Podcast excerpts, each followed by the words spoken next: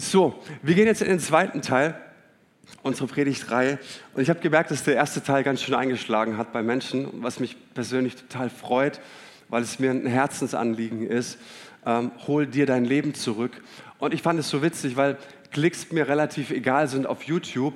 Aber wenn du darüber gepredigst, dass eine kraftvolle Gemeinde ein heiliges Leben führt und dann führst, hol dir dein Leben zurück, Identität, hast du fast die dreifache Zahl an Klicks und Sorry, ich meine es nicht böse, aber es verrät etwas über uns, oder?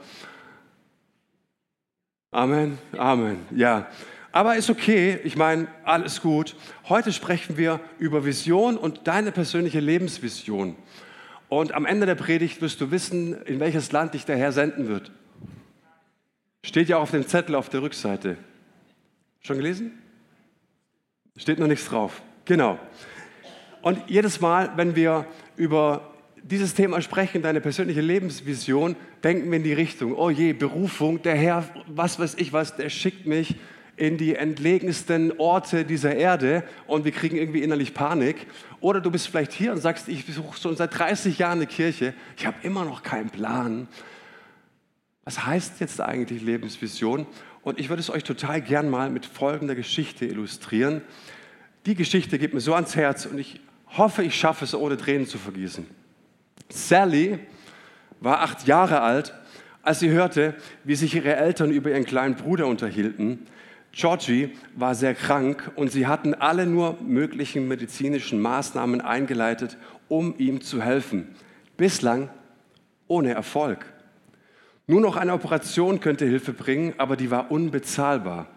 Sally hörte, wie ihr Vater sagte, jetzt kann nur noch ein Wunder uns retten. Sie ging in ihr Zimmer, holte das Sparschwein vom Schrank und zerschlug es auf dem Fußboden. Ne? Dann wickelte sie das Geld in ein Taschentuch und lief zur nächsten Apotheke. Hier unterhielt sich der Apotheker gerade mit einem vornehm gekleideten Herrn. Ungeduldig schlug Sally mit der Hand auf den Dresden. Was willst du? fragte der Apotheker, sichtlich gereizt. Ich unterhalte mich doch gerade mit meinem Bruder. Es ist eilig, sagte Sally. Ich muss Ihnen von meinem kranken Bruder erzählen. Er braucht ein Wunder. Was bitte willst du? Na, mein Papa hat gesagt, nur ein Wunder kann Georgie helfen. Deshalb wollte ich fragen, was kostet denn bei Ihnen ein Wunder? Es tut mir leid, kleines Fräulein, aber wir verkaufen hier keine Wunder. Aber ich habe alles Geld mitgebracht, was ich habe. Ein Dollar und elf Cent. Ich will für das Wunder bezahlen. Jetzt mischte sich der gut gekleidete Herr in das Gespräch ein. Was für eine Art Wunder braucht denn dein Bruder? Sie sagt, ich weiß nicht genau. Und eine Träne lief ihr die Wange runter. Mama hat gesagt, er bräuchte eine Operation, aber die wäre unbezahlbar. Deshalb will ich ja das Wunder kaufen. Sag doch mal, wie viel Geld hast du? Sie zeigte ihm ein Dollar und elf Cent. Erstaunlich, sagte der Mann, das ist exakt die Summe, die dein Wunder kostet. Er nahm das Geld, dann ergriff er die andere Hand des Kindes und sagte, zeig mir, wo du wohnst. Ich möchte jetzt gern deinen Bruder und deine Eltern kennenlernen. Der vornehm gekleidete Herr war Dr. Carlton Armstrong, ein renommierter Arzt und Herzspezialist. Er führte die OP durch und übernahm alle Kosten. Georgie wurde als geheilt entlassen. Staunend sahen die Eltern sich an und schließlich sagte die Mutter, dieser Doktor war zur richtigen Zeit am richtigen Ort und unsere kleine Sally auch. Es ist ein Wunder, wie viel das wohl gekostet hat. Sally lächelte. Sie kannte den genauen Preis für ein Wunder. Ein Dollar und elf Cent plus den Glauben eines kleinen Mädchens. Ich dachte mir, was für eine geniale Geschichte, um zu erklären, was eine Vision ist. Weißt du, was du brauchst für eine Vision, ist erstmal eine Sache, die dir das Herz bricht. Und dann, dass du aktiv wirst. Ich dachte mal, was für eine prophetische Geschichte in dein Leben, in dein Herz. Und es bricht mir das Herz, weil ich momentan wirklich sehe, nicht nur in unserer Gemeinde, dass der Satan Menschen wegzieht. Und sie nur noch in diesem Modus sind, oh, Corona hat uns so viel geglaubt, jetzt bin ich dran. Jetzt brauche ich was. Mein Reisen, meine Hobbys, meine Leidenschaften und wir spüren gar nicht mehr, dass uns die Sache Gottes gar nicht mehr ans Herz geht. Und es ist dieses kleine Mädchen, das für mich so inspirierend ist und alles gibt. Und deswegen möchte ich mit dir sprechen heute über deine persönliche, über meine persönliche Lebensvision oder, was mir auch ganz gut gefällt, welche Spuren möchtest du eingraben? Und das Thema ist eigentlich kinderleicht. Du sagst, oh, das Thema ist so schwer, ich habe es schon so oft gehört und ich weiß immer noch nicht, was meine Berufung ist. Weißt du, jeder von uns heute Morgen hier sitzt mit einer Vision in seinem Herzen oder in ihrem Herzen. Da. Du hast eine Vision im Herzen. Ist die Frage, mit welchem inneren Bild du jeden Tag in Berührung bist. Und vielleicht sagst du, ich bin satt, darüber nachzudenken. Dann sage ich dir, wer kein Ziel hat, der erreicht es bestimmt. Und ich glaube, wie gesagt, jeder Mensch hat, eine Bild, hat ein Bild oder eine Vision in seinem Herzen. Die Frage ist nur, wie diese Vision entstanden ist. Vielleicht ist sie aus einer Zerrissenheit oder einer Unzufriedenheit entstanden. Hey, vielleicht wollen wir mit dieser Vision vor etwas davonlaufen oder verdrängen. Vielleicht wollen wir auch mit dieser Vision unerfüllte Träume und Wünsche befriedigen. Aber dann ist es keine gesunde Vision. Und dann empfehle ich dir den ersten Teil dieser Predigtserie. Was denkt Jesus über gesunde, über eine gesunde Vision? Weißt du, was, was mir gefällt so an unserem Gott? Er hat Gedanken über dein Leben und er hat eine Vision über dein Leben sich ausgedacht. Und die Frage ist gar nicht, wie kreativ du bist, um das endlich rauszufinden, ne? sondern es ist mit Bestimmtheit so, und folgender Vers belegt es auch, Johannes 15, 16, Gott hat eine Vision. Nämlich nicht ihr habt mich erwählt, sondern ich habe euch erwählt und dazu bestimmt, dass ihr euch aufmacht und Frucht bringt und dass eure Frucht bleibt. Und es sagt mir, dass Jesus einen Traum über deinem Leben träumt. Und dass er gesagt hat, ich bin noch nicht dazu nur gekommen, um dich zu befreien und dir Sünden zu vergeben, sondern ich bin gekommen, um dich freizusetzen, ne?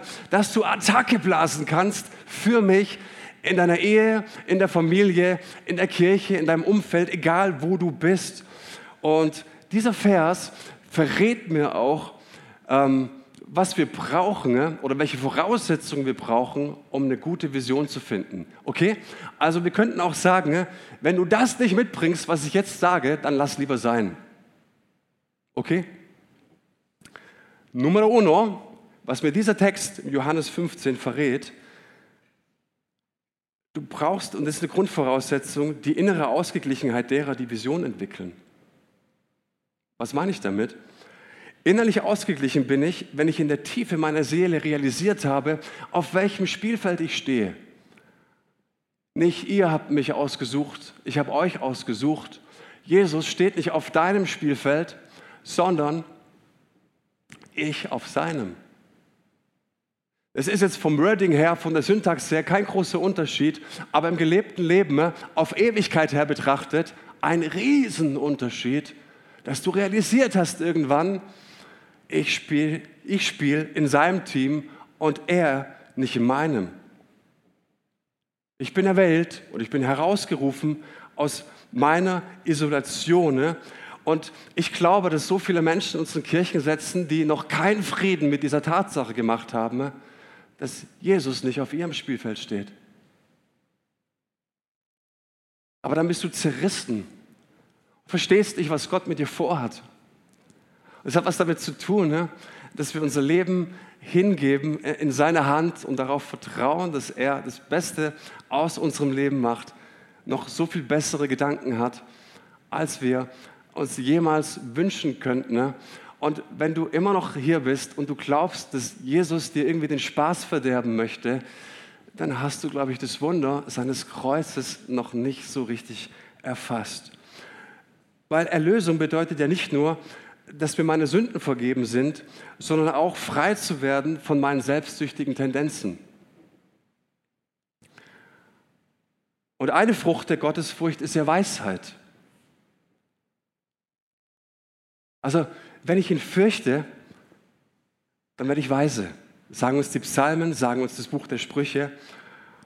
Und ich studiere gerade in meiner äh, Freizeit ähm, äh, die Mönche, das Mönchstum, Benediktiner zum Beispiel.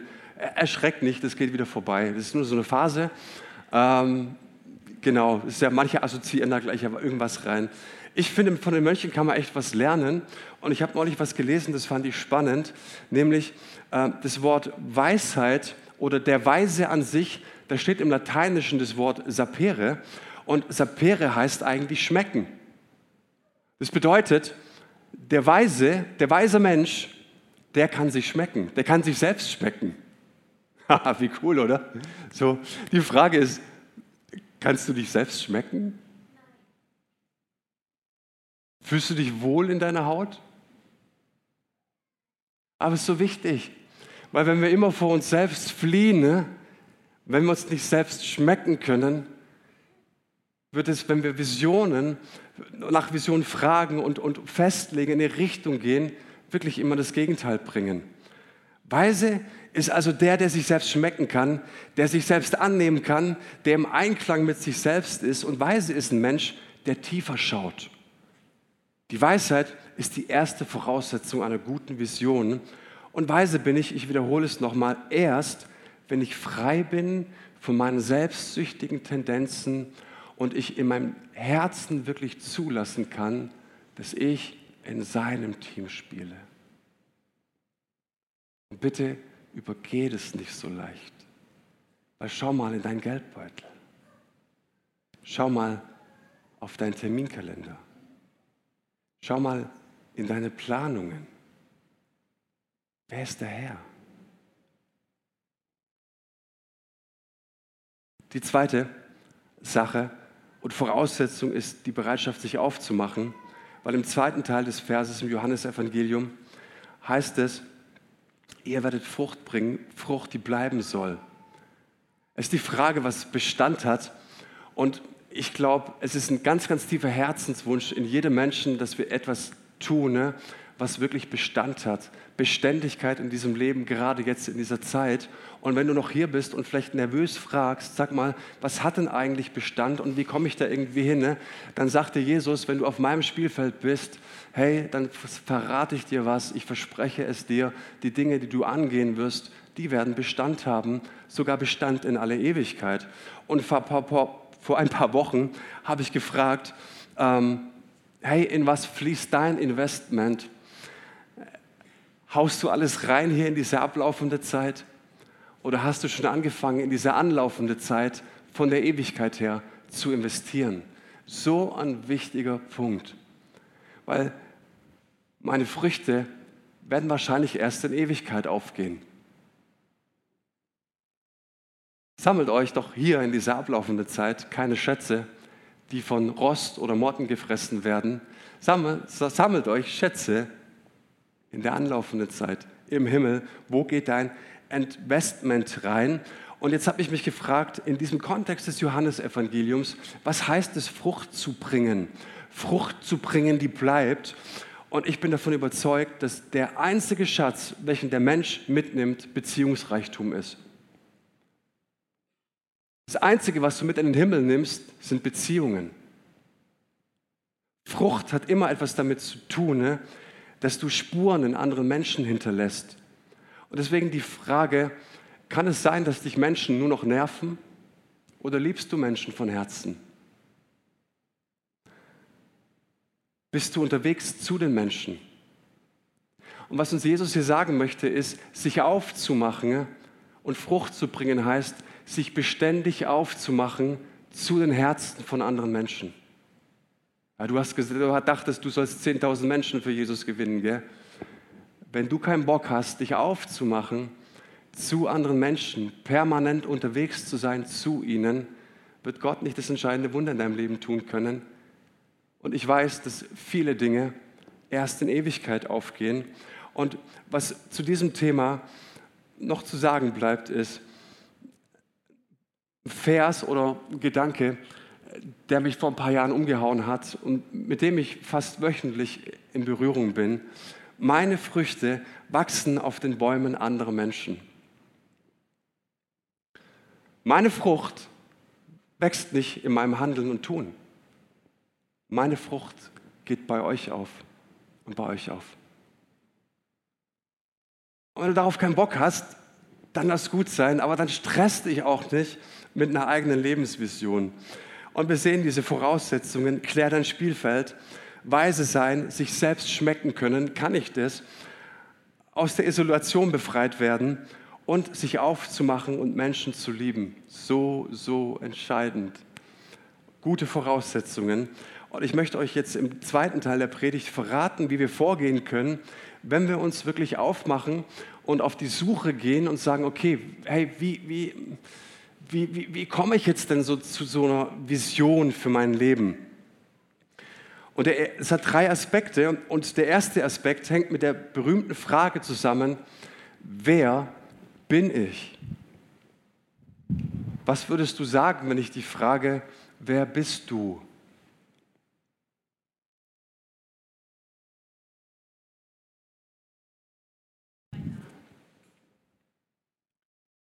Der, damit würde ich immer anfangen. Mit dem Namen, ja. Kind Gottes.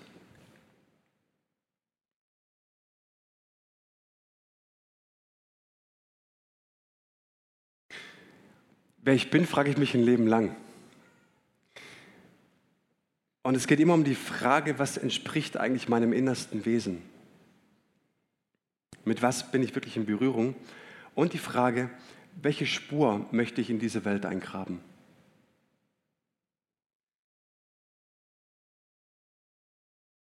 Dein Leben als eine Spur zu verstehen, die in diese Welt ja Spuren hinterlässt. Und um diese Spuren zu entdecken, muss ich mich kennenlernen, meine Geschichte, meine Verletzungen, meine Begabungen, meine Stärken. Und wenn ich dann mein Gewordensein anschaue, dann kann ich mich fragen, sag mal, als derjenige, der ich jetzt wirklich bin. Ihr erinnert euch vielleicht an letzte Woche.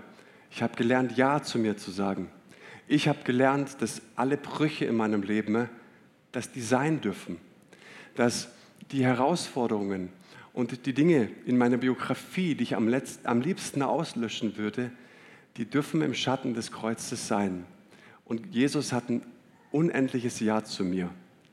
Wenn ich jetzt also befreit wurde von allen täuschenden Selbstbildern über mich und gelernt habe, Ja zu dem zu sagen, wer ich dann wirklich bin, dann ist die Frage, hey, den Typen oder die Typin, die du jetzt entdeckt hast, wie kann der oder die eine Spur in diese Welt eingraben?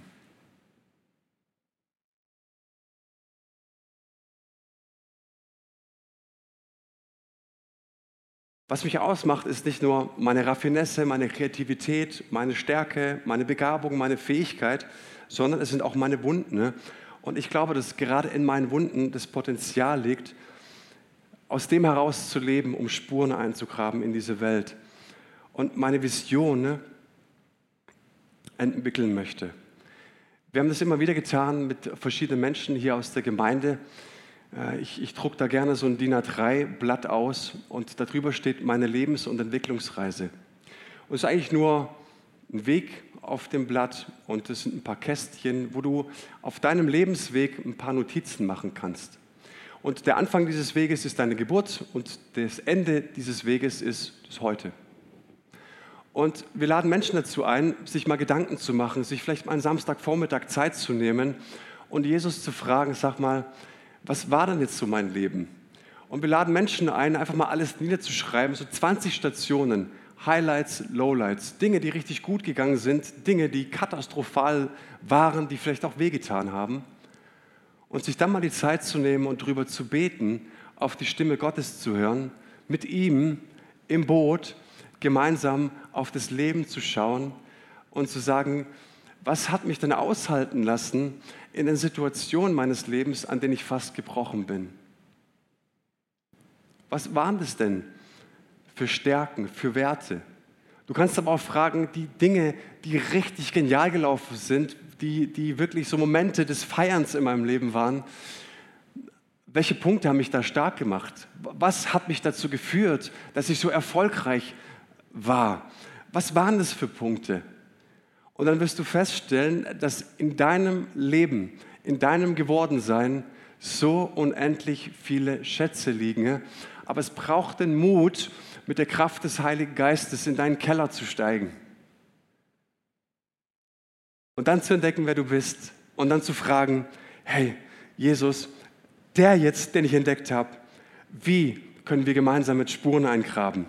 Und es gibt Menschen, die entwickeln große Visionen, aber sie graben eigentlich nur Spuren der Zerrissenheit und eine Spur der Bitterkeit und Spaltung ein, eine Spur der Härte und der Unbarmherzigkeit. Und wenn ich mit mir im Einklang bin, dann möchte ich doch eine Spur von Hoffnung eingraben, eine Spur von Weite, von Versöhnung, eine Spur von Heiterkeit und Leichtigkeit. Und klar, jeder von uns hat eine andere Spur. Und wenn du mich ein bisschen kennengelernt hast, dann weißt du, eine meiner Favorite Zitate ist von Romano Guardini. Das lautet, jeder Mensch ist ein einmaliges Wort, das Gott nur in diesem Menschen spricht. Nur in dir spricht Gott dieses einmalige Wort. Und vielleicht weißt du es heute nicht. Vielleicht kennst du es noch nicht. Aber wenn ich dich jetzt bitten würde, so ganz spontan auf dieses Blatt Papier, das ich ausgelegt habe, ein Wort oder einen Satz zu schreiben, was wäre dieses Wort? wir werden uns nach der Predigt noch kurz Zeit nehmen. Musst nicht jetzt drauf schreiben. Wenn du es jetzt schon weißt, dann natürlich. Aber was ist das Wort, das wirklich ausdrückt, was du mit deinem Leben vermitteln möchtest? Und vielleicht ist es bei jemand einfach das Wort Harmonie. Drück das mal nicht weg. Vielleicht ist es das Wort Lebendigkeit oder Frieden oder das Wort gesunde Beziehungen. Vielleicht ist es das Wort Liebe und Hoffnung. Ich glaube, dass die Vielfalt so unendlich ist und ich glaube, dass Gott über jedem einzelnen Menschen heute oder schon lange dieses Wort sprechen möchte. Was, was ist es in deinem Leben? Ich glaube, dass wir so ein Riesenpotenzial hier heute Morgen in unserer Gemeinde sitzen möchten. Und weißt du, deine eigene Lebensspur ist deine Vision. Beim zweiten Aspekt einer Vision geht es um die Frage, ich wiederhole es nochmal, wie wird es jetzt konkret? Also welche konkreten Spuren will ich eingraben? Es ist ja immer schön, wenn wir irgendwas auf dem Zettel stehen haben und an den Kühlschrank ranpinnen können. Und in hm, Freitag hat es schon keine Power mehr. Deswegen ist die Frage, wie wird es konkret? Und es lässt sich so gut mit den Worten Jesu erklären. erklären. Jesus sendet seine Jünger aus mit den Worten, geht und verkündet, das Himmelreich ist nahe. Heilt Kranke, weckt Tote auf, macht Aussätzige rein und treibt Dämonen aus. Ich weiß nicht, ob du schon Dämonen ausgetrieben hast, ich weiß nicht, ob du schon Hände aufgelegt hast und Kranke gesund geworden sind, aber letzten Endes geht es hier darum, dass wir Christen eine Sendung haben. Verspürst du in dir ein Sendungsbewusstsein? Paulus sagt, es drängt mich und wehe mir, ich verkünde das Evangelium nicht. Er weiß, es gibt richtig Ärger, wenn er es nicht tut. Die Gemeinde weiß von sich, die Urgemeinde, wir sind die Gesandten an Christi Stadt. Wenn wir nicht gehen, geht keiner. Und wenn wir nicht gehen, geht Jesus auch nicht. Also wie sieht es ganz konkret in deinem Leben aus? Und gemäß den Worten Jesu besteht unsere Sendung darin, dass wir was Heilsames in dieser Welt bewirken sollen. Dass wir Menschen aufrichten. Dass wir in denen, die vielleicht innerlich erstarrt sind, Leben wecken. Hast du es gewusst? Du bist berufen, um in Menschen Leben zu wecken, Hoffnung zu wecken. Oder du kannst auch fragen, worauf habe ich richtig Lust? Bei, bei welchem Gedanken ne, hüpft mir das Herz schneller und hüpft mir das Herz schneller und hüpft mir das Herz schneller? Was erzeugt Leidenschaft in dir? Was willst du vermitteln, ohne nachdenken zu müssen? Was spüre ich? Was springt bei verschiedenen Worten oder Gedanken an? Also wir merken, der, der erste Aspekt betraf deine Ausstrahlung, also dein Leben an sich als Spur. Und der zweite Aspekt beinhaltet das Tun. Also das, was du tagtäglich tust, entspricht es auch deinem inneren Wesen. Nicht, was du tun musst für viel Geld oder wenig Geld, sondern was du tun musst, weil dein Herz dich dazu drängt. Welchen Auftrag, welche Sendung spüre ich in mir? Und auch hier gilt, dass eine gute Vision nichts mit Selbstzentriertheit oder mit egoistischen Motiven zu tun hat. Ich freue mich für dich, wenn du noch viele Weltreisen geplant hast, aber ich möchte dich auch darauf hinweisen, vergeude bitte dein Leben nicht. Weißt du, ich habe einen Psalm neulich gelesen, 106, und da steht, da gab er ihnen ihr Begehr, aber er sandte Magerkeit in ihre Seelen. Und das heißt, es gibt Menschen, ne, die sehen sich nach irgendwas. Die wollen immer irgendwas haben. Ne, und interessanterweise gewährt es Gott. Er gab ihnen ihr Begehr. Was für ein krasses Wort für unsere Zeit. Aber er sandte Magerkeit in ihre Seelen. Und oftmals ist es so wie Meerwasser trinken. Du trinkst und du trinkst und in dem Moment, wenn du es trinkst, ist es gut. Aber wehe, du hast abgesetzt. Der Prediger sagt, alle Flüsse fließen ins Meer, aber das Meer wird doch nicht voller. Und im nächsten Vers sagt er, hey, du kannst hören, so viel du willst, aber dein Ohr wird niemals satt am Hören. Und du kannst schauen, so viel du willst, aber dein Auge wird niemals satt vom Sehen. Und dann heißt es da in Sprüche 11, 25, wer gern wohl tut, wird reichlich gesättigt. Und wer andere drängt, wird auch selbst gedrängt. Ich glaube, dass es so wichtig ist, wenn du deine Vision entwirfst, hey, deine Früchte wachsen auf den Bäumen anderer Menschen. Und wenn du andere drängst, dann wirst du selbst gedrängt. Probier es aus. Gottes Arm ist nicht zu kurz. Probier Gott aus. Nicht indem ich mich selbst um meine Bedürfnisse kreise, werde ich glücklich, sondern wenn ich anderen Menschen diene und in ihnen Leben wecke und es hat was mit Hingabe zu tun. Und weißt du, wie schön es ist, wenn du jemandem die Hand auflegst und sagst, komm, lass uns beten. Ne? Lass uns beten, dass Jesus neu dein Herz berührt. Lass uns beten, ne? dass du gefüllt wirst mit Heiligem Geist. Lass uns beten, ne? dass, du, dass du wirklich umkehrst zu Jesus oder vielleicht das allererste Mal Jesus in dein Leben einlädst und du sagst, Gott, ich habe dich zwar immer nur gehört und ich habe vieles von dir gehört, aber es ist noch nie so richtig was angesprungen in mir. Und diesen Moment mitzukriegen, wenn Menschen auf einmal Jesus vor ihrem innerlichen Auge haben und wissen, er ist nicht nur eine Comicfigur, sondern er ist der König, der König ihres Lebens. Das ist das schönste Gefühl, das es auf dieser Erde gibt. Ich bin auf der schönsten Insel dieser Welt gewesen, Puerto Rico, auf einem Strand. Das ist der Platz Nummer eins von den Top Ten. Es war gigantisch, aber ich sag dir, jemanden die Hand aufzulegen, mit ihm ein Übergabegebet zu beten, dass er das Leben in Jesu Hände legt, ist so viel besser.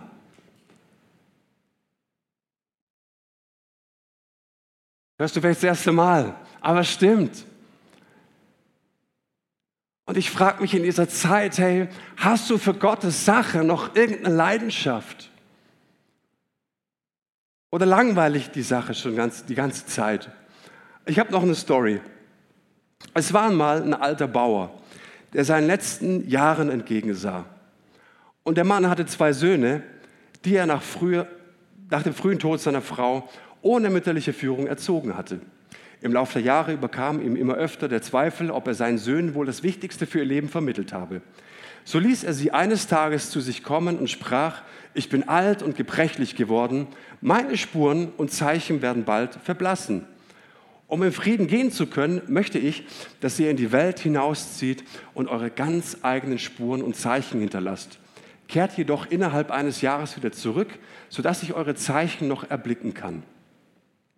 Die Söhne folgten dem Geheiß ihres Vaters und zogen in die Welt hinaus. Der Ältere begann sogleich eifrig damit, Grasbüschel zusammenzubinden, Zeichen in Bäume zu schnitzen, Steinberge zu errichten und Löcher zu graben, um seinen Weg zu kennzeichnen. Der jüngere Sohn hingegen ging in die Dörfer, er sprach mit Menschen, denen er begegnete, er feierte, tanzte, spielte mit den Kindern. Der ältere Sohn, der wurde zornig darüber und dachte bei sich, ich arbeite von früh bis spät und hinterlasse meine Zeichen, mein Bruder hingegen vergnügt sich nur. Als beide Söhne wieder heimkehrten, nahm der Vater gemeinsam mit seinen Söhnen seine letzte Reise auf sich, um ihre Zeichen zu sehen. Sie kamen zu den gebundenen Grasbüscheln, doch der Wind hatte sie verweht und sie waren kaum noch zu erkennen. Viele der gekennzeichneten Bäume waren gefällt worden und auf den Steinhaufen hatten Kinder gespielt und diese zerstört. Sogar die Löcher, die der ältere Sohn mühsam gegraben hatte, waren fast alle wieder zugeschüttet.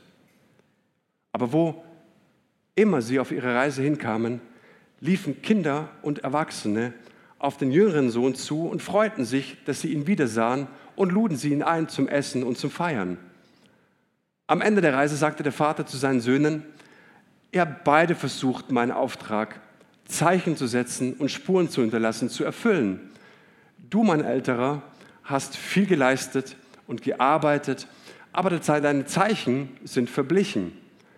Du, mein Jüngerer, hast Zeichen und Spuren in den Herzen der Menschen hinterlassen.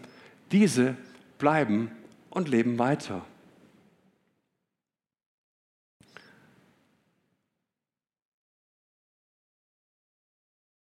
Der letzte Aspekt einer Vision, und der geht ganz kurz, der hat was mit Schmerz und Kreativität zu tun.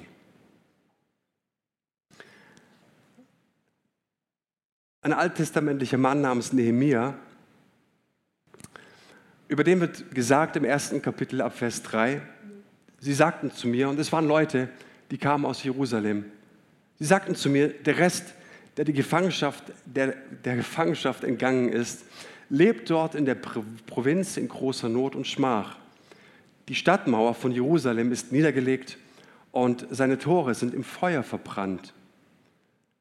Als ich diese Worte hörte, setzte ich mich nieder und weinte. Ich trauerte tagelang, fastete und betete vor dem Gott des Himmels. darf ich dich fragen, was oder ob dich irgendetwas auf dieser Welt auf die Knie ins Gebet drängt. Darf ich dich fragen, was dir wehtut, wenn du in diese Welt schaust? Spürst du irgendeinen Schmerz? Weißt du, Schmerz kann eine Triebfeder sein, um dein Umfeld positiv zu gestalten. Aber wenn du keinen Schmerz mehr spürst für irgendetwas, dann stimmt was nicht, weil Jesus sein Herz hat zerreißen lassen am Kreuz. Für dich und für mich und für diese verlorene Welt. Und er möchte so gern sein Herz und sein Schmerz mit dir teilen, sagt uns Paulus im Neuen Testament. Er teilt gerne seinen Schmerz und seine Last für eine verlorene Welt. Und deswegen möchte ich dich fragen, was ist dein Schmerz?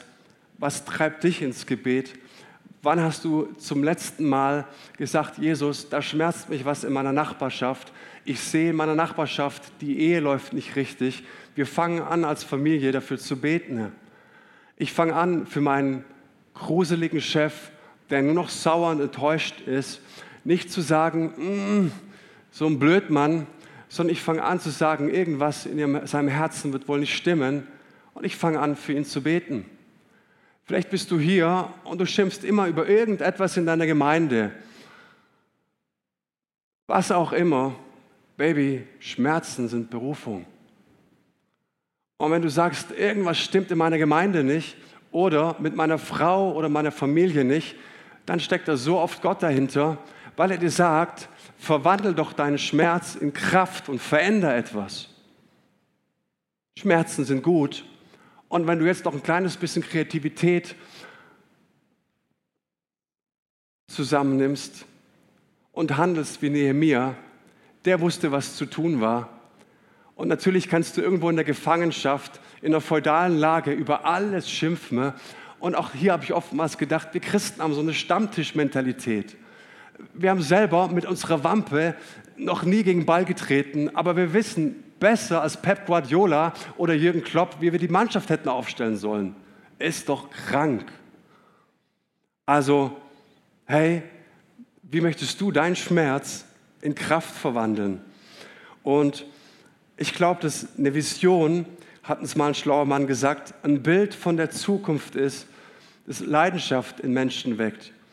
Und vielleicht bist du hier, und ich wiederhole es nochmal, und hast einen Schmerz über einen gewissen Bereich in deiner Gemeinde. Vielleicht hast du auch einen gewissen Schmerz über deinen Chef, deinen Arbeitsplatz, deine Nachbarschaft, was auch immer. Gott, glaube ich, möchte dir heute Morgen eine Vision geben von der Zukunft, nämlich von einer verwandelten Situation, von einem Ort, der verwandelt worden ist. Von wem, frage ich mich? Von dir.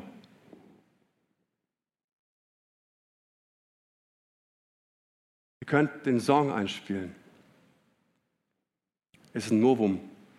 Lasst euch mal drauf ein.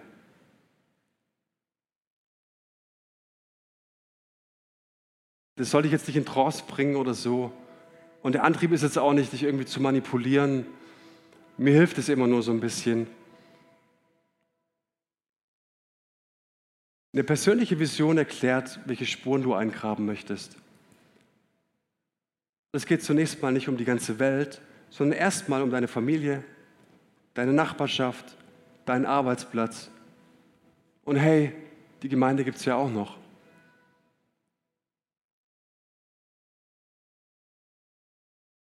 Und vielleicht schmerzt dich schon seit langer Zeit nur noch die Zahlen auf deinem Gehaltszettel. Das wäre schade. Du kannst Sachen nicht von heute auf morgen verändern. Das ist unmöglich. Und ich glaube, daran verzweifeln wir oft, weil wir denken, hey, wenn Gottes Kraft da ist und wenn ich eine richtige Berufung hätte und wenn richtig Salbung auf meinem Leben liegen würde, dann wäre doch schon lang was anders. Daran verzweifeln wir oft. Aber es geht immer um die Frage, wie kann ich heute diesen Ort, den mich Gott hingestellt hat, freundlicher machen? Wie kann ich diesen Ort lebendiger machen? Wie kann ich diesen Ort liebevoller gestalten, ne, um unseren Herrn Jesus sichtbar zu machen? Und eine gute Vision, ne, die setzt immer am Heute an. Die startet nicht am 1. Januar 26, sondern heute. Und dann gilt, was auch für die frühe Gemeinde mit aller Kraft und der ganzen Power Gottes gegolten hat. Erst in Jerusalem, dann in Judäa, dann in Samaria und dann in der ganzen Welt.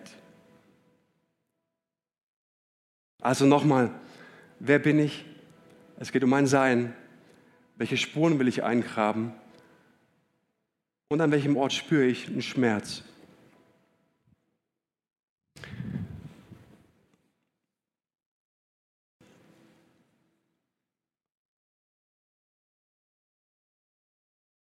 Und ich möchte uns jetzt einladen, dass wir mit Jesus ins Gespräch kommen und ihn persönlich fragen, Jesus, welche Spur darf ich für dich eingraben? Welches Wort ist es? Welcher Satz ist es? Und getrau dich einfach mal. Tu mal so, als ob. Was möchte ich für Spuren eingraben? Und ich möchte jetzt anfangen, etwas konkret mal niederzuschreiben. Lasst uns ein paar Momente nehmen, in denen wir Gott ganz, ganz konkret einladen. Ich möchte ganz kurz für uns beten. Jesus, so gut, so, so gut, dass wir das nicht ohne dich machen müssen und dass wir das in deiner Gegenwart tun. Und ich bitte dich, dass du jetzt sprichst durch deinen Heiligen Geist.